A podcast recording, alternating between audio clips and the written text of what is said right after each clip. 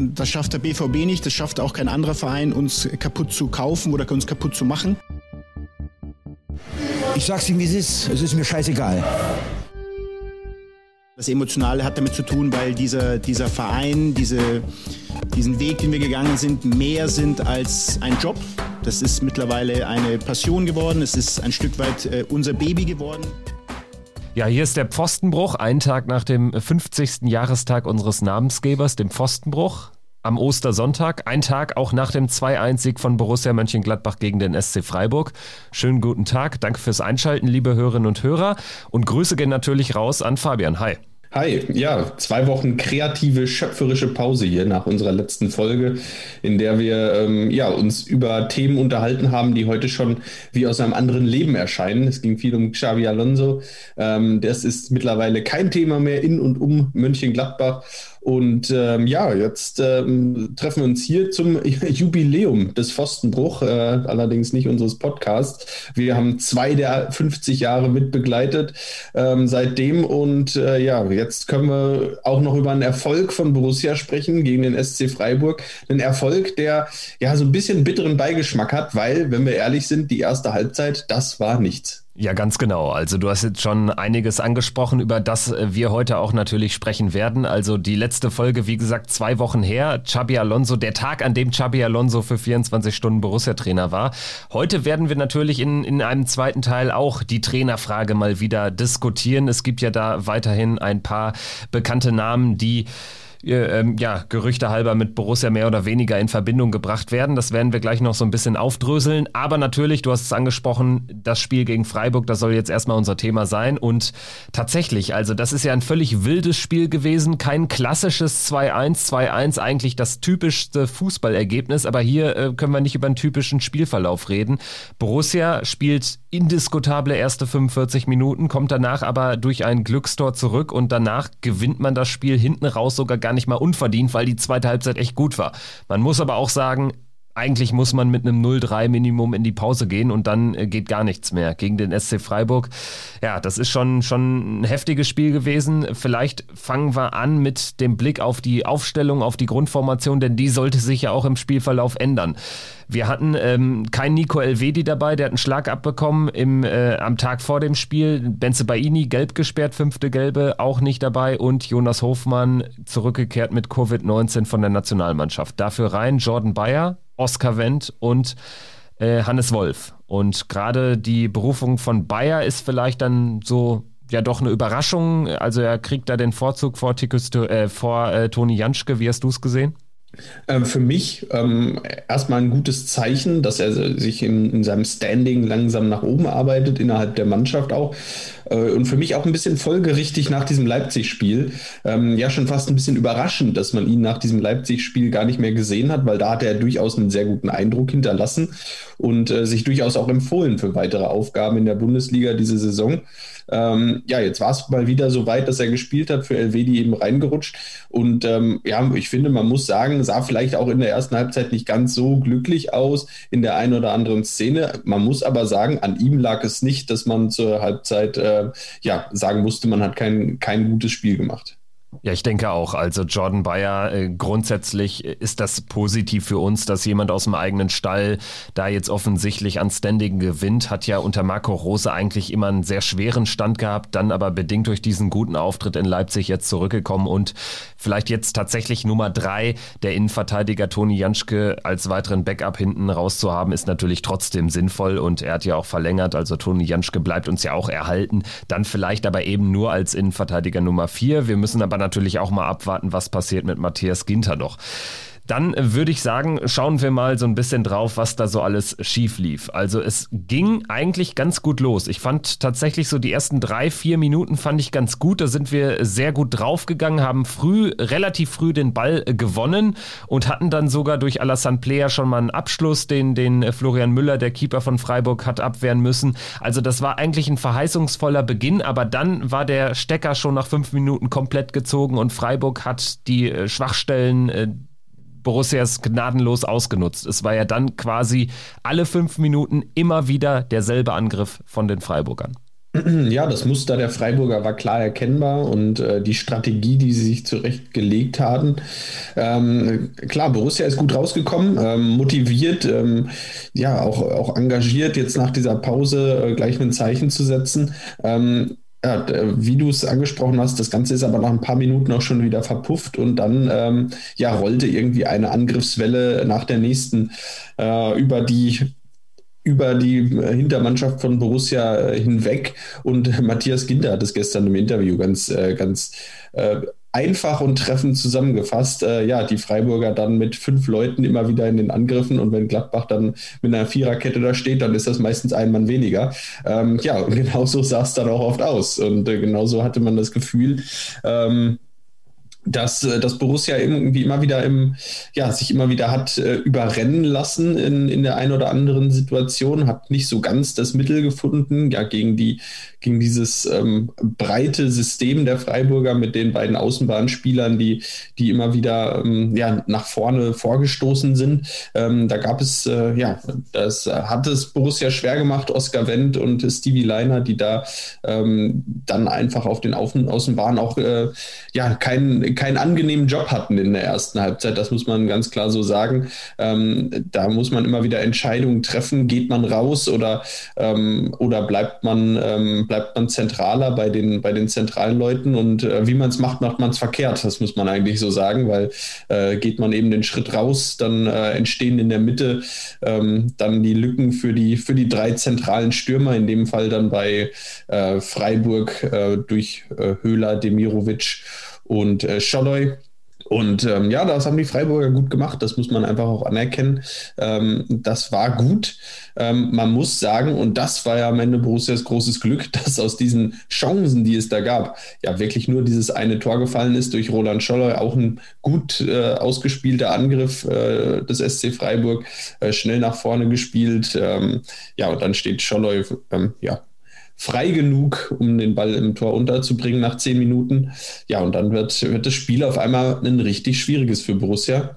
Und ähm, ja, in der ersten Halbzeit, ich denke da vor allem an die Szene, äh, nach dem Eckstoß war es, glaube ich, äh, als äh, Jan Sommer ja so gerade noch auf der Linie pariert, Höhler, aber auch wirklich mit viel Unvermögen nicht die freien vier Meter des Tores trifft, sondern ausgerechnet Jan Sommer. Da war viel Glück dabei und ähm, da muss man sagen, Glück, dass man da zur Halbzeit noch im Spiel war, dass Freiburg Borussia da noch hat am Leben lassen.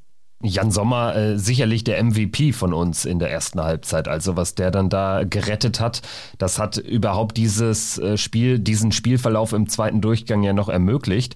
Und Jolloy war es auch, der dann äh, nochmal von rechts in den Strafraum eindrang und da ja dann auch ähm, eine, eine sehr gute Chance äh, ähm, hatte. Da macht Sommer die kurze Ecke zu, das hat er gut gemacht, verhindert da das 2-0, das war glaube ich so Mitte der ersten Halbzeit, dann in der 35. kommt eine Ecke von Günther rein, wo Wendt war es glaube ich dann ähm, in Richtung des eigenen Tores köpft und Sommer ist auch zur Stelle. Und dann eben die Szene überhaupt in der Nachspielzeit der ersten Halbzeit, also dieses Ding von Höhler, ähm, ja, das wird ihm wahrscheinlich äh, eine schlaflose Nacht bereitet haben. Jan Sommer klärt den Ball irgendwie, also er wird ja quasi auch angeschossen lassen. Das ist dann natürlich dann auch pures Glück. Vor allen Dingen auch, dass der Ball eben nicht 100 Prozent, sondern nur 95 Prozent hinter der Linie war. Also hat mich so ein bisschen erinnert an diese eine Rettungstat von Jan Sommer gegen die Bayern ähm, in der Hinrunde der letzten Saison, als er da im Nachfassen diesen Schuss von Jo Kimmich, glaube ich, war es, dann noch ähm, vor oder ja äh, vor Überschreiten, vor hundertprozentigem Überschreiten der Linie dann noch ähm, äh, greifen konnte. Diesmal klärt er mit dem Fuß und behält uns damit im Spiel. Und ich muss schon sagen, dieser erste Durchgang, ja, Freiburg hat das sehr gut gemacht, aber ich fand es schon erschreckend, dass wir überhaupt kein Mittel gefunden haben, im Verlauf dieser ersten Halbzeit irgendwie darauf zu reagieren. Also das ging ja gar nicht. Ja, äh, absolut äh, kein kein Mittel, kein spielerisches Mittel vor allem. Ähm, Freiburg hat das einfach äh, konsequent wegverteidigt. Alles, was da äh, von Borussia auch nur in Ansätzen äh, zu sehen war in der ersten Halbzeit ähm, und äh, hat es Borussia dann äh, hinten immer wieder schwer gemacht und ähm, ja, man hat wirklich, man hat wirklich überhaupt kein Mittel gefunden in diesem 4-2-3-1. Das ist ja mittlerweile das, ja, muss sagen, das Standardsystem von Borussia in dieser Saison. Äh, haben jetzt viel und oft in diesem System gespielt und äh, oft war es auch das einzige System, was funktioniert hat. Äh, das muss man auch ganz klar sagen. Äh, oftmals, wenn man umgestellt hat, war ein Bruch im Spiel zu erkennen und auch eine ja, deutliche, ähm, deutlicher Abfall der Leistung.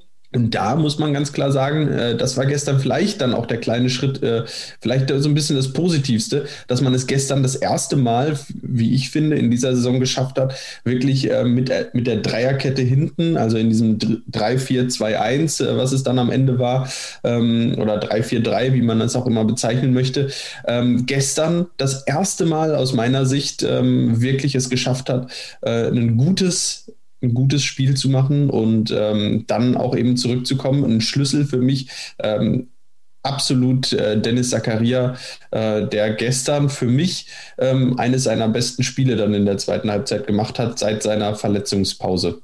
Ja, fand ich auch. Also taktisch, die Umstellung hat voll gegriffen, dann aber auch personell musstest du natürlich umstellen, weil du dann einfach einen dritten zentralen Innenverteidiger de facto brauchtest. Der war Dennis Zakaria. Und ich meine, gerade wenn man bedenkt, dass Hannes Wolf einfach für ihn gehen musste, das ist ein himmelweiter Qualitätsunterschied gestern gewesen. Jetzt kannst du natürlich die beiden nicht eins zu eins übereinander legen, weil Zakaria einfach ähm, als zentraler Verteidiger zwischen Ginter und Bayer sich einsortiert hat und Wolf äh, ist über, über den Flügel gekommen, äh, über den offensiven Flügel. Aber ähm, das, was Zakaria machen musste, hat er wahnsinnig gut gelöst. Also er hat irgendwie wie so ein Staubsauger jeden Freiburger Angriff auch frühzeitig gekillt. Also ich glaube, bis zur Nachspielzeit haben sie die Freiburger in den äh, zweiten 45 Minuten nur noch drei Ballkontakte in unserem 16er gehabt. Und das sagt ja einiges aus.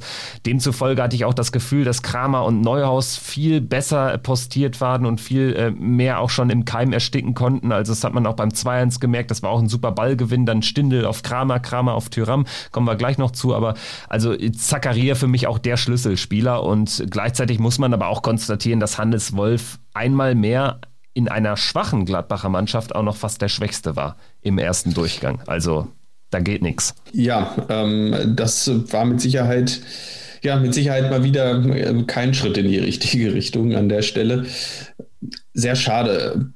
Ähm, ja, und auch gespannt, wie es, mit ihm weitergeht. Ähm, irgendwann muss eben diese Leistungssteigerung, diese Leistungsexplosion auch mal kommen. Ähm, er hat jetzt wirklich viele Spiele gemacht. Ähm, mittlerweile kann er sich nicht mehr hinter der Verletzung verstecken, die er zu Leipziger Zeiten hatte. Das ist mittlerweile auch über ein Jahr her. Ähm, da darf das keine Ausrede mehr sein. Und ähm, ja, mittlerweile muss man schon sagen, da muss langsam mal etwas mehr kommen.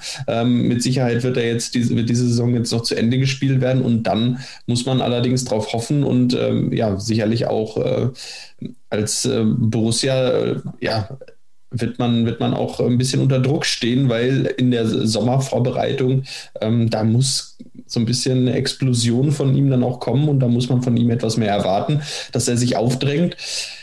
Ja, ähm, am Ende hat es geklappt, ohne Hannes Wolf, ähm, durch ähm, eine deutliche Leistungssteigerung, wie ich finde, durch, ähm, durch einen Schachzug, mit dem man so nicht rechnen konnte, ähm, weil Tikus Tyram als zentraler Stürmer gespielt hat dann in der zweiten Halbzeit. Und ich meine, ähm, wenn ein Stürmer, der als Mittelstürmer aufgeboten wird, 45 Minuten lang zwei Tore schießt, dann kann man ihm nicht viel vorwerfen. Wie hast du es gesehen? Ja, fand ich auch. Also er hat mir super gefallen. Ich muss sogar sagen, dass Alassane Player dadurch mir auch wiederum besser gefallen hat im Offensivspiel. Also Player für mich äh, wirkt er sehr, sehr unglücklich. Äh, manchmal auch äh, fahrig in seinen Aktionen, seitdem er wirklich konsequent vorne ähm, auf der neuen de facto spielt. Und also ich muss sagen, Tyram hat nicht nur wegen seiner Tore da einfach ähm, für meine Begriffe ja mehr stattgefunden einfach. Also das, das war variantenreicher dadurch, das ganze Spiel. Also alle anderen auch im Offensivverbund haben davon profitiert, dass Tyram der zentrale Stürmer war. Und ich meine, er hat natürlich gerade dieses 2-1 erzielt er aus ja, einer klassischen Mittelstürmerposition. Das sind eigentlich die Tore, die wir seit Jahren, von denen wir zu wenige erzielen. Ein Pass nach vorne und dann äh, ähm, musst du einfach mal in Stürmermanier so ein Ding wegmachen. Die letzten äh, Tore, die so gefallen sind, waren von Jonas Hofmann gegen die Bayern ähm, äh, zum Ende der Hinrunde. Und ähm, woran mich dieses Tor auch ein bisschen erinnert hat, war an den Siegtreffer von Player im Pokal in Stuttgart weil ähm, auch hier war der gegnerische Torwart Müller war äh, ja so ein bisschen indisponiert rausgegangen, wusste nicht, soll ich jetzt noch weiter rausgehen, soll ich eher äh, Richtung Linie zurück? Und dann ähm, kann Tyram einfach seine Schnelligkeit super ausspielen, A gegen den, gegen den Verteidiger und dann auch gegen den Torwart, das macht er äh, von Anfang bis Ende Weltklasse und dieser Angriff wird aber auch schon, ich sag mal 70 Meter vor dem Tor der Freiburger ja eingeleitet. Stindel, der sich wieder äh, wunderbar dreht, den Ball kurz äh, weiter schickt zu Kramer und der spielt dann einen klasse Pass. Und dann kannst du Thyrams äh, Stärken auch wirklich ähm, äh, ja, zur Geltung kommen lassen. Und was, was ich daran so, so äh, ersichtlich fand, dass Tyram tatsächlich in der Position auch echt nochmal was bewirken kann, weil ich meine, seine Dribblings und sein Eins gegen Eins, das ist ja immer schon gut. Nur häufig versandet es auch. Und jetzt ja. ist er aber in der Mitte gewesen und kann jemanden ausspielen und dann ist einfach nur noch der Torwart vor dir. Stimme ich dir voll zu. Und ähm, ja, mich hat es, äh, das Tor äh, erinnert sehr stark an, an das 1-0 von Brel Embolo äh, gegen Arminia Bielefeld. Das war noch zu Zeiten, als Brel Embolo vor seiner ja viel diskutierten auch Leistungsdelle, die er im Januar äh, bekommen hat. Wir wollen auf die Aktion jetzt nicht nochmal näher eingehen. Ähm, aber da hatte man mit Brel Embolo zu der Zeit, Anfang Januar, noch eben genau diesen Stürmer, der vorne diese Position auch äh, dann gut ausgefüllt hat über ein paar Wochen. Und und äh, Embolo da das letzte Tor, wie du sagst, in dieser Stürmermanier erzielt hat äh, in Bielefeld. Und das fehlte. Ähm, Alassane Player ähm, ja, hat da oftmals keine gute Figur gemacht und für mich auch ähm, mit Sicherheit ein Fingerzeig für die nächsten Wochen, äh, dass es eher so rumgehen kann mit Tyram im Zentrum und ähm, Player vielleicht auf den Flügeln, wo er ähm, ja nicht den, äh, vielleicht auch nicht immer mit dem Rücken zum Tor den Ball annimmt oder äh, immer die Tiefe, den, den Raum vor sich hat. Ähm, am Ende hat er da viele äh, ja nicht optimale und nicht glückliche Entscheidungen getroffen, auch in den letzten Wochen. Äh, sein Stellungsspiel im Strafraum war dann nicht immer das Beste. Ähm, viele Bälle, die in den Strafraum gesegelt äh, sind und man sich dachte, ja, wo ist denn jetzt hier unser Stürmer, äh, stand dann zehn Meter weiter weg und ähm, da muss man vielleicht sagen, vielleicht macht Player da auch einfach die bessere Figur auf, der, auf, dem, auf dem Flügel, wo er dann, wenn er von der linken Seite äh, kommt, dann auch einfach mal aufziehen kann und ähm, mit seiner hervorragenden Schusstechnik äh, den Ball dann ähm, ja entweder nochmal durchstecken kann zu Tyram, wenn sich die Chance ergibt, oder eben aus 20 Metern auch einfach mal draufhalten kann. Wir wissen ja alle, dass er genau das eigentlich kann. Ja, finde ich auch. Also wäre auch mein Plädoyer jetzt, äh, dass man quasi aus dieser zweiten Halbzeit gegen Freiburg lernt und Tyram vielleicht äh, in Berlin in einer Woche dann auf die Neun stellt und Player auf Außen. Und das äh, könnte man dann einfach mal versuchen, wie sich das dann so von der Spielanlage zeigen wird oder auswirken wird, wenn eben Tyram mal wirklich über 90 oder dann über 75, 80 Minuten in der Zentrale spielt. Also insofern ähm, fand ich, war das ein sehr erkenntnisreiches Spiel. Also A, woran es hapert und dass wir grundsätzlich noch lange nicht über den Berg sind. Das war mir aber eigentlich auch schon klar und das hatten wir nach dem Schalke-Sieg auch so analysiert. Dann aber zeigt die zweite Halbzeit eben auch, dass wir dann doch schon noch Qualitäten haben, um Mannschaften wie Freiburg, jetzt nicht das oberste, aber auch nicht das unterste Regal der Bundesliga, klar zu dominieren. Und das ist etwas, was wir schon sehr lange nicht gesehen haben ich denke auch, äh, bedingt erstmal eingeleitet durch ein Glückstor. Also das war dann auch einfach ein pures Glücksding von Tyram, der den Ball irgendwie äh, halt mit dem Rücken zum Tor äh, Richtung Tor bringt und dann wird der Ball einfach unhaltbar für Müller im Kasten der Freiburger abgefälscht. Aber das 2-1 dann auch nachgelegt und danach auch weitergemacht, fand ich auch gut. Tyram erzielt fast das dritte. Da kommt er dann einmal noch von außen und äh, dann erzielen wir sogar das dritte, wird dann nicht gegeben wegen Foulspiels äh, von Leiner 15 äh, Sekunden vorher. Also alles in allem war das eine sehr gute zweite Halbzeit. Nichtsdestotrotz müssen wir auch jetzt wieder darüber sagen, dass wir darüber sprechen, dass wir dann in der Nachspielzeit dann doch schon fast wieder so ein bisschen gebettelt haben um den Ausgleich, der dann sogar gefallen ist. Ja, ich, ich muss auch fast sagen, nicht nur, in der, nicht nur in der Nachspielzeit. Es war mal wieder so eine typische zweite Halbzeit eigentlich von Borussia. Ähm, so ein leichter Leistungsverfall. Man kommt hervorragend aus der zweiten in die zweite Halbzeit. Und das ist, äh, das ist irgendwie ja ein, ein Muster, das sich jetzt über die letzten Wochen und Monate hinwegzieht, dass man eigentlich sehr gut aus der Halbzeit kommt und in die zweite Halbzeit sehr gut reinstartet.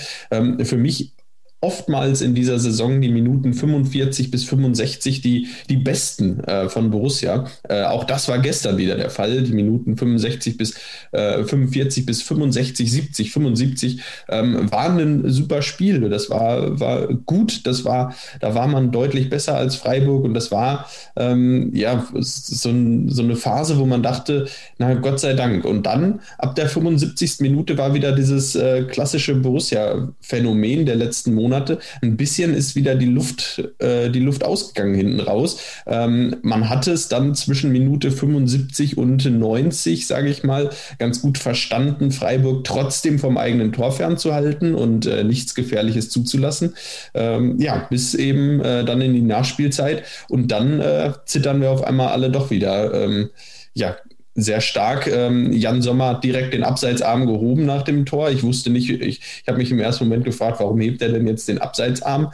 Äh, wo war da denn Abseits? Dann war es aber doch relativ schnell äh, offensichtlich. Äh, Stevie Leiner hat da perfekt äh, den Höhler im Abseits stehen lassen.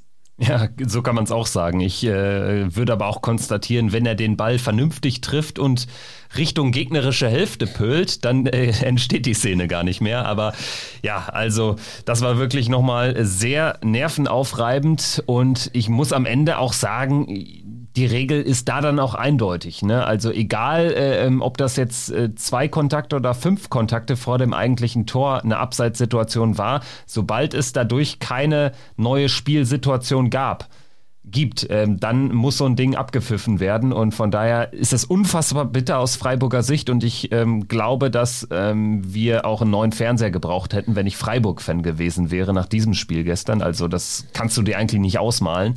Aber ähm, am Ende hinten raus muss das Tor dann auch zurückgenommen werden. Es ist natürlich so unfassbar bitter aus Freiburger Sicht, weil, weil da deutet halt in erster Linie nichts auf Abseits hin. Es hat ja auch keiner mit dem Arm gehoben, außer Jan Sommer oder gerade in der laufenden Szene hat ja keiner den Arm gehoben. Und äh, insofern würde ich dann schon sagen, ist es noch mal bitterer, weil du ja wirklich dann in dem Bewusstsein jubelst über einen über einen Treffer in letzter Sekunde, womit du dann auch in der Tabelle vor Borussia bleibst. Aber dann wird dir das Ding genommen. Also es ist eine bittere Kiste und passt irgendwie dann auch zum, zum Spielverlauf. Auch aus unserer Sicht, dass wir jetzt endlich mal wieder Glück gehabt haben. Also war für meinen Begriffe der zweite glückliche Sieg nach dem Bremen-Spiel. Nur dieser war nochmal ein bisschen anders, weil man eigentlich nach der ersten Halbzeit tot sein hätte müssen. Äh, ja, das stimmt. Und ähm, ja, ich glaube, so kann man das ja am Ende konstatieren. Am Ende bleibt es alles beim Alten. Äh, Borussia kann in Freiburg nicht gewinnen, aber zu Hause gegen Freiburg, das ist eine Bank. Ähm, ja, es gibt schon manchmal manche verrückte Dinge. Es ist ja wirklich äh, wirklich irre, dass Borussia, ich glaube, jetzt 18 Jahre nicht in Freiburg gewonnen hat. Freiburg hat äh, in der Bundesliga schon 25 Jahre nicht in Mönchengladbach gewinnen können. Ähm, lustigerweise war es ja aber in der Zweitligasaison 2007, 2008 exakt umgekehrt. Da hat Freiburg äh, im Borussia Park gewonnen und Borussia hat in Freiburg gewonnen. Ja, ähm, es ist, sind schon komische Serien und Statistiken irgendwie, diese, diese, ja, dieses, ähm, Muster da gegen Freiburg, ähm, dass da die Auswärtssiege sehr, sehr rar sind, um es mal so, so zu formulieren. Ähm, da ist auch gestern alles beim Alten geblieben. Schön, wenn es einige Dinge gibt, auf die man sich äh, verlassen kann. Ja, auch in diesen Zeiten oder gerade in diesen Zeiten brauchen wir dann doch noch so ein paar Konstanten im Leben und die haben wir hiermit gefunden. Gladbach gewinnt zu Hause immer gegen Freiburg, kann aber in Freiburg nicht gewinnen. Wir hoffen da natürlich aber auch auf baldige Besserung. Schauen wir jetzt mal auf die Tabelle. Die ist noch äh, gar nicht so aussagekräftig, denn wir melden uns jetzt hier am Ostersonntag vor den Spielen von Stuttgart gegen Werder Bremen und vor dem Berliner Stadtderby von Union gegen Hertha. Union und Stuttgart sind zwei Mannschaften, die uns noch überholen können. Freiburg haben wir jetzt aber zumindest mal hinter uns gelassen. Wir stehen jetzt bei 39 Punkten, Freiburg bei 37, dazwischen Union bei 38, Stuttgart noch hinten dran mit 36. Union und Stuttgart aber wie gesagt mit einem Spiel weniger. Und wenn ihr das hört, ähm, kann sich die Tabelle schon wieder geändert haben oder kann die Tabelle schon bereinigt sein. Was würdest du sagen? Wie, äh, inwie, wie stark hat sich unsere Ausgangslage verbessert, auch hinsichtlich eines möglichen Renns noch um Platz 6? Weil auch Leverkusen ist nur noch vier Punkte weg oder bleibt weiterhin vier Punkte weg. Die haben ja gegen Schalke gewonnen. Äh, Dortmund allerdings hat gegen Frankfurt verloren. Ähm, da wird es schwierig mit dem Erreichen der Champions League. Ähm, auch die sind nur vier Punkte weg. Also wir haben uns da so ein bisschen rangerobbt und vor allen Dingen sind wir jetzt, was das Rennen um Platz 7, sofern der für die Conference League reicht, sind wir ja jetzt durch diesen zweiten Sieg in Folge mächtig drin. Und gerade wenn man auf das Restprogramm schaut, dann bietet das Optionen, sagen wir es so. Es bietet Optionen. Ich denke, das ist allen klar. Das äh, haben wir auch in der letzten Folge schon so ein bisschen besprochen, dass das eigentlich jetzt auch eine Phase ist, in der man gut punkten kann und ähm, wo eigentlich auch klar war, wenn man ähnlich punktet, wie man es äh, in der Hinrunde getan hat in eben diesen Spielen, äh, dann ist man dran und dann ist man auch voll im Geschäft. Und ich denke, das gilt jetzt mehr denn je nach diesem Sieg gegen Freiburg, gegen ja den direkten Konkurrenten. Äh, das muss man ganz klar so sagen. Demnach doppelt wichtig, eigentlich, dass man dieses Spiel gestern äh, positiv gestalten konnte, ergebnistechnisch.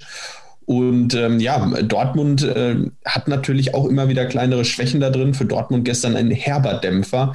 Ähm, gegen Frankfurt verloren. Damit muss man aus Dortmunder Sicht, ähm, wenn Frankfurt nicht den großen Einbruch erleidet, ähm, von Wolfsburg und Leipzig ist der Einbruch ohnehin nicht zu erwarten, äh, sind ohnehin zu weit weg, langsam von, von Dortmund dann muss man auch aus Dortmunder Sicht sagen, die Champions League ist ähm, auch aus Dortmunder Sicht nur noch ein Traum. Und ähm, da wird es schon extrem schwer, dann auch äh, für Edin Terzic da jetzt die Motivation und ähm, ja, die Köpfe oben zu halten. Ähm, und sich darauf zu fokussieren, was in der Liga passiert, zumal man aus Dortmunder Sicht ja auch noch in zwei weiteren Wettbewerben vertreten ist, äh, mit aussichtsreichen Chancen. Und ähm, ja, das äh, ist natürlich schwer, sich dann auf die Liga zu fokussieren, wo man sagt, naja, die Liga ist eigentlich das Wichtigere aus Dortmunder Sicht. Trotzdem ähm, hat man eigentlich in den zwei anderen Wettbewerben äh, deutlich bessere Chancen, äh, noch was, was Großes zu erreichen. Ähm, und dann den Fokus für die Bundesliga in äh, ja, so farblosen Spielen äh, gegen, gegen untere Teams der Bundesliga hochzuhalten, äh, ist sicherlich aus Dortmunder Sicht keine leichte Aufgabe. Ähm, demnach sehe ich Dortmund auch stark gefährdet ähm, da auch diesen fünften Platz noch zu verspielen. Leverkusen, die die Reißleine haben beim Trainer, muss man auch mal schauen, wie sich das jetzt äh, weiter auswirkt äh, unter Hannes Wolf.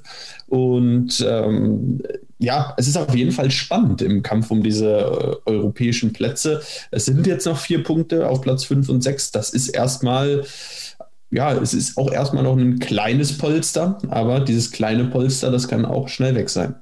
Also ich äh, sehe ehrlich gesagt Dortmund jetzt nicht so sehr straucheln, dass sie irgendwie jetzt äh, fünf, sechs Spiele in Folge nicht gewinnen, dass sie da völlig äh, hinten rüberfallen, weil ich glaube, dafür ist die individuelle Klasse noch zu hoch. Ich glaube aber an anderen Ecken und ähm, Kanten der Mannschaft hapert es einfach. Wenn man den Abgang von Marco Reus gestern gesehen hat, dann sagt das eigentlich alles aus. Und ich meine, man muss sich einfach nur mal anschauen, Borussia Dortmund hat 10 von 27 Spielen verloren. Frankfurt 3. Also äh, das ist ja unfassbar. Dortmund hat genauso häufig verloren wie Werder Bremen. Und ähm, ich finde bei dem Blick auf die Mannschaften vor uns, auf die noch erreichbaren Mannschaften theoretisch, Leverkusen und Dortmund, da fällt auch auf oder da fällt es mir echt schwer, immer wieder dieses Narrativ äh, zu hören ähm, von der Ergebniskrise, in der wir uns befunden haben. Wir haben gegen Dortmund im Pokal gespielt, auch zu einem Zeitpunkt. Ich, da war was drin. Das war keine tolle Leistung der Dortmunder. Und wir haben gegen Leverkusen gespielt in der Liga danach, gegen eine wirklich schwache Leverkusener Mannschaft, die danach auch noch gegen Bielefeld verliert, die in Hertha eine 3-0 Abreibe kriegt und jetzt dann den Trainer rausschmeißt. Jetzt sitzt da Hannes Wolf, warum auch immer.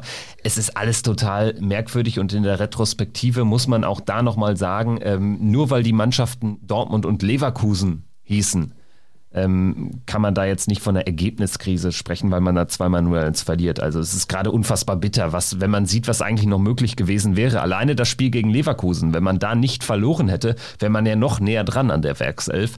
Also ähm, ja, wir müssen jetzt einfach, ich glaube, wir sollten uns trotzdem erstmal darauf konzentrieren, überhaupt Platz sieben zu erreichen. Denn ich gehe mal davon aus, dass wir nach Ende dieses Osterspieltags nicht auf sieben stehen. Also wir müssen ja auch dafür noch was ähm, erreichen. Und dafür braucht es auch in Berlin. Tut mir leid, da braucht es da auch einen Sieg, weil danach geht es gegen Frankfurt. Die haben einfach eine, einen wahnsinnigen Lauf über die gesamte Saison hinweg bis auf die, die Delle so am Anfang. Aber ähm, deswegen würde ich schon sagen, Berlin ist ein weiteres Schlüsselspiel. Da muss eigentlich gepunktet werden. Ähm, absolut, das äh, steht außer Frage. Ähm, Punkte muss man, muss man da auch schon mitnehmen. Man hat eben noch diese zwei, ich sag mal, ähm, Brocken vor sich. Das sind dieses Heimspiel gegen Frankfurt und natürlich dann äh, drei Spieltage vor Schluss das Auswärtsspiel in München. Das sind die großen Spiele, wo man realistischerweise aktuell aus Sicht von Borussia sagen muss, das sind die Spiele, wo man nicht reingehen kann mit der Erwartung, dass es drei Punkte werden. Äh, das muss man ganz klar so konstatieren momentan. Ähm, und dann sind solche Spiele in Berlin äh, bei Hertha ähm, enorm wichtig für, für, das, äh, für die Position in der Tabelle. Und ähm, ja, warten wir mal ab, wie, wie Hertha sich heute im, im Stadtderby präsentiert und ähm, wie Hertha aus der Länderspielpause kommt. Trotzdem bin ich bei dir, das ist ein Spiel. Ähm, ein Punkt ist eigentlich auch schon fast wieder zu wenig, äh, aber der muss es mindestens sein.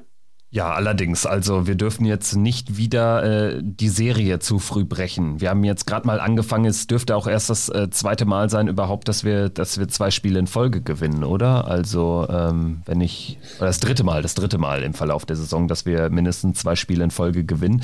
Und ich hoffe, da kommen noch ein paar Siege dazu. Schauen wir jetzt mal von der Tabelle noch ein bisschen weg und äh, gucken zum zum Abschluss der Folge auf die Trainerfrage. Also wir hatten schon im Vorgespräch gesagt, dass ähm, ja, das jetzt ja wahrscheinlich so lange, bis wirklich ein Trainer, ein neuer Trainer für die nächste Saison bekannt gegeben wird, auch ähm, immer wieder hier von uns natürlich besprochen wird. Das hat so ein bisschen die, die Frage, wann muss Rose endlich abgelöst werden? Zum Glück abgelöst, denn ähm, ja, die Frage äh, schwelt jetzt auch nicht noch weiter rund um den Borussia Park herum, nachdem man jetzt einfach mal zumindest zwei Ergebnisse hat landen können.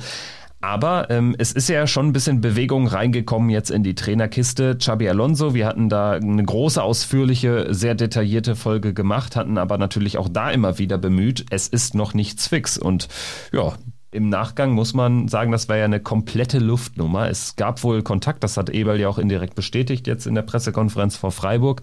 Aber ähm, also von, von einer Unterschrift kann da gar nicht die Rede sein. Im Gegenteil, ein paar Tage später unterschreibt äh, Xabi Alonso eine Vertragsverlängerung bei La Real in, in San Sebastian. Ja, und ähm, damit äh, natürlich ja schon so ein Euphoriekiller. Man hat es gemerkt und auch das haben wir in der letzten Folge besprochen, was man an dieser Euphorie, an dieser äh, Begeisterungswelle, die da ja ausgelöst war für 24 Stunden, äh, nicht mal 24 Stunden, ähm, ja eigentlich gesehen hat, äh, wie groß die Sehnsucht ist nach einer positiven Meldung äh, um Borussia. Und ähm, äh, ja, das, das war ja eigentlich das, die Haupterkenntnis aus diesem, aus diesem Tag Tag und ähm, ja, diese Euphorie wurde natürlich dann äh, sofort wieder gebremst. Äh, jetzt stehen wir da und ähm, ja, es gibt verschiedene verschiedene Informationen, äh, Gerüchte. Es geht natürlich weiter. Wer wird es dann? Äh, die Namen, die kursieren, sind dann doch immer mal wieder dieselben, ähm, die, die so im Gespräch sind. Aktuell, ja, wenn einiges auf Adi Hütter hindeutet, ähm, wird es auf jeden Fall, es wird noch ganz gut zurückgehalten. Es gibt einige mehrdeutige Aussagen, die man äh, interpretieren kann, wie man sie interpretieren möchte. Am Ende wäre aus meiner Sicht ein Adi Hütter für Borussia mit Sicherheit ein Gewinn. Er wäre mit Sicherheit nicht derjenige, der äh, die riesige Euphorie auslöst, aber vielleicht ist das auch ganz gut so und vielleicht ist das auch ähm, ein besserer Start für einen Trainer, wenn, wenn nicht die ganz große Euphorie ausgelöst ist vorher und die Erwartungshaltung nicht gleich lautet, äh, deutscher Meister werden, sondern ähm, man dem Trainer auch Zeit geben kann, in Ruhe was aufzubauen.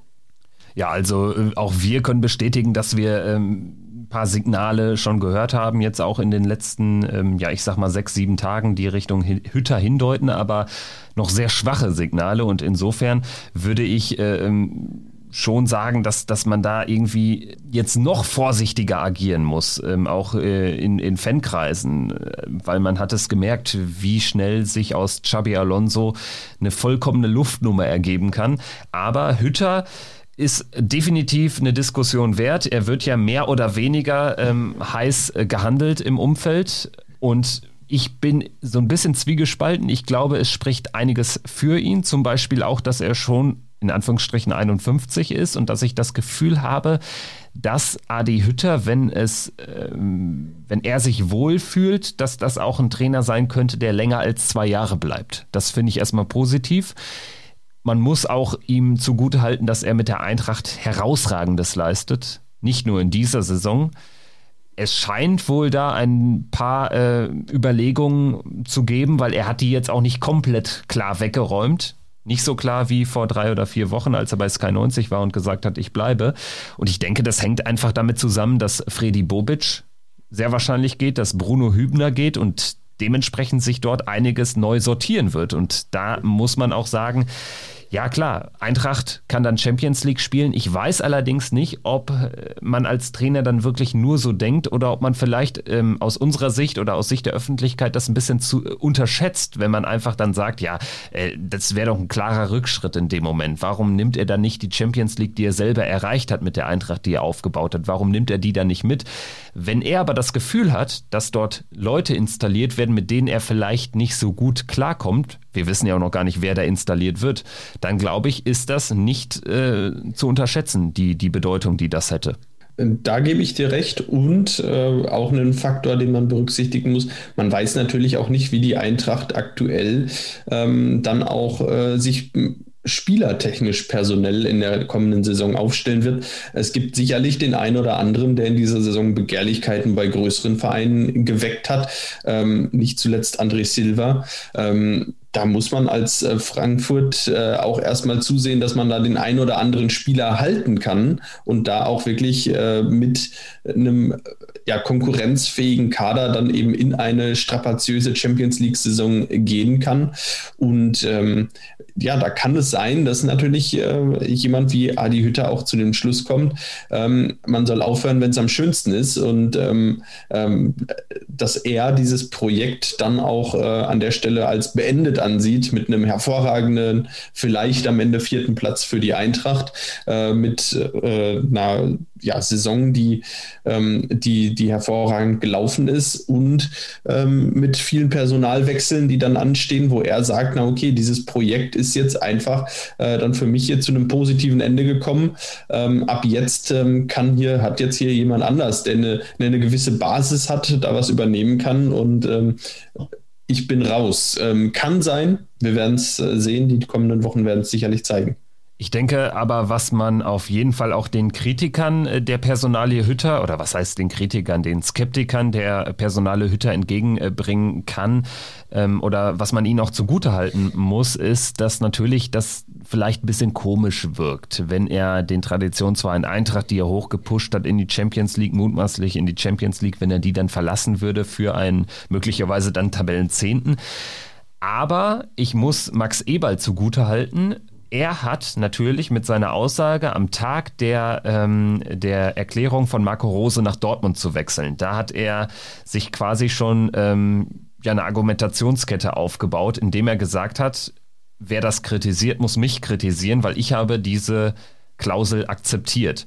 Und Max Eberl hat quasi da schon vorgebaut für den Fall, dass er derjenige ist, der jetzt erneut jemanden wie er das auch mit Marco Rose im Übrigen gemacht hat in Salzburg, aus einem laufenden Vertrag herauskaufen muss mit einer oder die Klausel eines, eines Trainers eines anderen Vereins ziehen muss. Indem er nämlich da schon vorgebaut hat und im Prinzip immer wieder durch die Blume gesagt hat, das ist halt das Business. Und äh, das kommt ihm jetzt oder käme ihm zugute, weil ähm, er wäre dadurch in keinster Weise beschädigt oder ähm, ihm könnte man in meiner äh, Ansicht nach nicht entgegenbringen, ähm, ja, irgendwie, äh, jetzt, jetzt holst du dir selbst so einen Trainer ins Haus, der irgendwie ähm, einen Verein schon relativ frühzeitig verlässt. Also ich finde, das Argument greift da nicht. Wie siehst du das? Ja, sehe ich ähnlich. Ähm, bei Marco Rose kam natürlich, war natürlich jetzt die besondere Situation. Ähm, ich glaube, am Ende ging es da weniger um diese Ausstiegsklausel als vielmehr um die Tatsache, dass er einfach zu Borussia Dortmund gegangen ist und ähm, dass viele und auch im, im, Umfeld von Borussia, ja, Borussia Dortmund äh, im Zweifel gar nicht als den nächsten Schritt ansehen, so wie wir es ja auch immer wieder thematisiert haben. Und ähm, ja, für Adi Hütter gilt mit Sicherheit auch Ähnliches. Da wird mit Sicherheit auch der ein oder andere Frankfurt-Fan denken, sollte er zu Borussia wechseln. Naja, das jetzt als nächster Schritt, hm, ich weiß nicht. Äh, es sind am Ende auch persönliche Fragen. Es sind natürlich dann auch ähm, die Fragen, die sich äh, ein Trainer selber stellen muss. Ähm, am Ende denke ich, ist Adi Hütter ähm, ja ist Adi Hütter auch ein, ein Trainer, der, der natürlich äh, auch selber vorwärts kommen möchte. Ähm, es kann natürlich immer sein, dass ein Adi Hütter, sollte er auch für Borussia dann erfolgreich sein, sofern er denn kommt, äh, nach drei Jahren geht ähm, und nochmal eine neue Herausforderung sucht. Das sind Dinge, mit denen muss man immer rechnen. Ähm, das wissen wir jetzt mehr denn je aktuell. Und ähm, darauf kann man sich jetzt auch einstellen. Und ich denke, ähm, es wäre falsch, jetzt ähm, einen Trainer nicht ähm, zu akzeptieren oder einen Trainer ähm, jetzt schon ähm, ja so ein bisschen anzuzählen, äh, wenn man sagt, naja, wenn er keine Lust hat, auf äh, zwei oder drei Jahre zu bleiben, dann brauchen wir ihn gar nicht erst holen. Wir alle wissen, wie schnelllebig dieses Geschäft ist und wir, wir alle wissen, wie lange drei Trainerjahre sind. Ähm, muss man sich nur mal die aktuelle Bundesliga-Situation anschauen und mal schauen, welche Trainer denn überhaupt drei Jahre im Amt sind. Äh, demnach äh, ja, ist das eine Position, wo natürlich auch immer kurzfristiger gedacht wurde, schon äh, auch immer kurzfristiger gedacht wird. Und ich denke, da sollte man jetzt nicht den Fehler machen und ähm, zwingend darauf setzen, dass man einen Trainer holt, der mindestens mal sechs, sieben Jahre bleibt. Äh, vielleicht kann es Adi Hüter sein. Ähm, wir werden das alles sehen. Ich denke, es lohnt sich jetzt äh, zum Abschluss der Folge noch ein Blick auch weg von der Personalie Adi Hütter, weil äh, die ja jetzt alles andere als safe ist. Also das kann sich genauso schnell wieder auflösen, äh, bin ich der Meinung, wie es das bei Xabi Alonso getan hat. Es gibt ja auch noch andere Namen, die kursieren. Erik Ten Haag, die ganz große Lösung, im Übrigen glaube ich auch 51 Jahre alt, hat Ajax Amsterdam ins Champions League Halbfinale geführt. Ähm, ja, hat Ajax Amsterdam wirklich in Holland von dem Rest der Liga auch wirklich äh, los losgelöst. Also die sind quasi jetzt auch das Bayern Hollands geworden unter ihm und zwar deutlich. Vorher gab es ja immer mal wieder Mannschaften oder da haben sich äh, Ajax, PSV und Feyenoord die Titel eigentlich geteilt, so reihum von Jahr zu Jahr. Also insofern, äh, der macht einen sehr guten Job und kann zweifellos mit sehr jungen Spielern sehr gut arbeiten, denn das gehört einfach zur Ajax-DNA würde meiner Meinung nach sehr gut passen zu Borussia und auch da soll es ja Kontakte gegeben haben. Ansonsten haben wir Namen wie Florian Kofeld, der seit Anfang der Trainerdebatte umhergeistert, mit dem wir uns alle nicht so sehr anfreunden könnten. Und ähm, ja, dann die, die genannten Namen damals Jesse Marsch, Gerardo Seoane, ähm, das scheint sich alles so ein bisschen im Sande zu verlaufen. Von wem wärst du denn, wer wäre denn dein 1A-Kandidat, jetzt mal losgelöst von allen aktuellen Debatten, aber einfach betrachtet äh, bei, bei den Namen, die in den Medien eine Rolle spielen oder auch vielleicht betrachtet, ähm, äh, betrachtest du auch nochmal ganz andere Kandidaten, die vielleicht gar keine Rolle spielen. Aber wer wäre dein 1A-Kandidat für Borussia, der auch ansatzweise realistisch ist? Ich glaube, die Freude wäre am größten, wenn es Erik Ten Haag werden würde. Bei mir, ähm, ganz persönlich ich glaube, dass er jemand ist, der tatsächlich einen Verein auch nochmal auf ein neues Level, Level, heben könnte. Er müsste das natürlich erst auch bei anderen Vereinen äh, jetzt noch beweisen. Äh, bislang hat er das äh, für Ajax geschafft, hatte da für holländische Verhältnisse natürlich hervorragende ähm, Bedingungen. Zum einen äh, ist die Jugendarbeit von Ajax ja bekanntlich hervorragend, hat da äh, viele junge Spieler gefördert äh, und groß gemacht auch. Ähm, das in den letzten Jahren mit Sicherheit auch ähm, ja, äh, eine tolle Entwicklung, die Ajax da genommen hat, die er mit begleitet hat. Ähm, ich kann mir gut vorstellen, sollte er kommen, dass, äh, dass er aber auch Borussia auf ein neues Level heben kann, mit Sicherheit auch sehr, sehr gut mit jungen Leuten arbeiten kann. Äh, deshalb wäre er meine, meine 1A-Lösung, meine ganz persönliche. Ähm, andere Namen ja, sind sicherlich auch, ähm, es gibt sicherlich viele Namen, die interessant sind. Ähm, eine ganz interessante Personalie, die ich mir perspektivisch, ich glaube, jetzt wäre ein Wechsel noch zu früh, aber ähm, und da muss man auch mal sehen, wie es weitergeht. Aber so nach dem ersten Eindruck der ersten zwei, drei Monate wäre auch ein Bo Svensson von Mainz, äh, der ja Borussia auch kennt als Spieler, äh, mit Sicherheit auch ein Name, der perspektivisch mal um den Borussia Park diskutiert werden könnte. Ähm, ich glaube jetzt nicht, dass er nach drei Monaten Mainz ähm, seine Zelte abbrechen wird nach der Saison und, und wechseln wird. Und äh, da muss ich auch erstmal zeigen, ähm, wie er über einen längeren Zeitraum mit ähm, Mainz erfolgreich sein kann und sein will. Äh, trotzdem gefällt mir seine Spielidee in Mainz und seine, äh, die gesamte, ja, das, äh, das gesamt, die gesamte Einstellung des Teams soweit und ähm, da kann ich mir durchaus vorstellen, dass er noch eine, eine positive Trainerkarriere vor sich hat. Ähm, und vielleicht auch äh, früher oder später, eher später, ähm, nochmal ein Name ähm, wird, der um den Borussia Park herum diskutiert werden könnte. Ähm, aber mal sehen, für jetzt wäre mein Favorit Erik Ten Haag. Wie ist es denn bei dir? Ja, meiner wäre auch Erik Ten Haag. Ich würde aber schon sagen, Adi Hütter würde tatsächlich auf zwei folgen, weil eben Gladbach und Frankfurt, das passt insgesamt so von der Anmutung. Beides extreme Traditionsvereine, beide in den letzten Jahren einfach nach oben gekommen. Gladbach sicherlich noch auf einer konstanteren Ebene als die Eintracht, aber Adi Hütter hat jetzt hier einfach, äh, ja, den Job übernommen, den vielleicht bei uns, ähm, ja, ich will nicht sagen Lucien Favre, das war dann eher Nico Kovac, ne? aber er hat einfach diesen zweiten Schritt gemacht. Und das, finde ich, äh, äh, spricht für ihn. Und ich, deswegen glaube ich, dass er auch ganz gut auf unsere Mannschaft passen würde.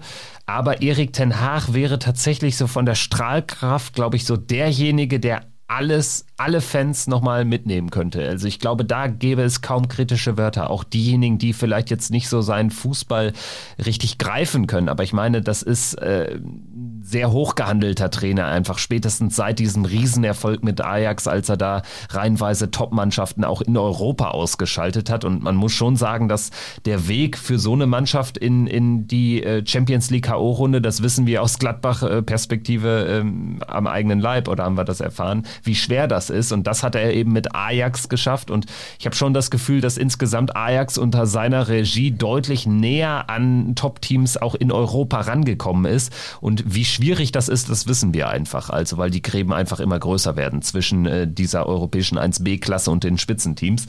Also deswegen Erik Ten Haag wäre auch tatsächlich mein absoluter Favorit. Aber mit Adi Hütter könnte ich mich auch anfreunden. Das wäre auch ein Statement, wenn man irgendwie äh, Adi Hütter von einem Champions League-Teilnehmer äh, weglotsen könnte. Das würde auch nochmal ähm, einiges bezwecken. Ich habe nur das Gefühl, auch wenn wir auf Vertragsverlängerungen, auf potenzielle Vertragsverlängerungen schauen, wäre ein Erik Ten Haag die höhere, höher einzuschätzende Personalie als ein Adi Hütter. Also gerade wenn ich an einen Ginter denke, an einen Neuhaus denke, etc. pp. Da muss man generell sagen, also allzu lange sollte es auch nicht mehr dauern mit einer Bekanntgabe eines neuen Trainers. Wenn es Hütter wird, kann man natürlich auch sagen, vielleicht wird das bekannt gegeben, vielleicht ist der Plan nach dem direkten Duell, also in zwei Wochen. Alles Spekulation. Aber grundsätzlich glaube ich, und damit, ähm, das, das wäre so mein letzter Take, ich weiß nicht, wie du es siehst, sollte das jetzt nicht mehr allzu lange dauern, gerade weil man so viele offene äh, Vertragsgespräche hat äh, am Laufen gerade. Ja, ähm, zumal jetzt auch der ein oder andere Spieler sich ja klar geäußert hat, äh, eben genau diejenigen, die du gerade angesprochen hast, äh, die gesagt haben, naja, sie werden erst die Trainerfrage abwarten. Und ähm, jetzt mal äh, die, die Überlegung in den Raum geworfen, äh, du wartest jetzt noch sechs, sieben Wochen, bis es bekannt wird. Und dann wird es am Ende ein Name, der, der eben nicht Ten Haag, nicht Adi Hütter ist. Und ähm, dann, ähm, wenn dann sich diese Spieler dazu entscheiden, den Verein zu verlassen, dann hat man ähm, ja am Ende auch wieder eine ganze Reihe hausgemachter Unruhe drin, schon vor der Saison, schon vor dem Start des neuen Trainers.